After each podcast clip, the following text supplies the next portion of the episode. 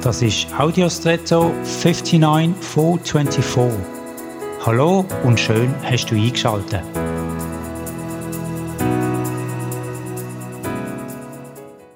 Das Sprichwort vom halbvollen oder dem halbleeren Glas ist ein geflügeltes Wort und ich finde, es ist sehr passend auch für unsere Zeit und Gesellschaft.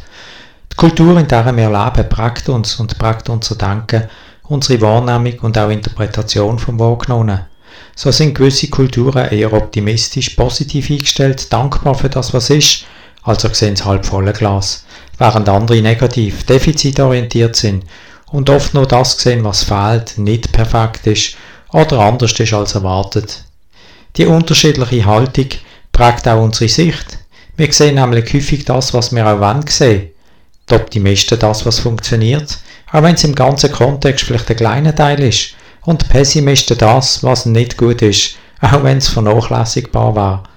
Achte doch heute mal auf deine Sichtweise, die Kultur, von der du dich hast prägen lassen und finde heraus, welche dir besser tut. Und auch dir und deiner Umgebung.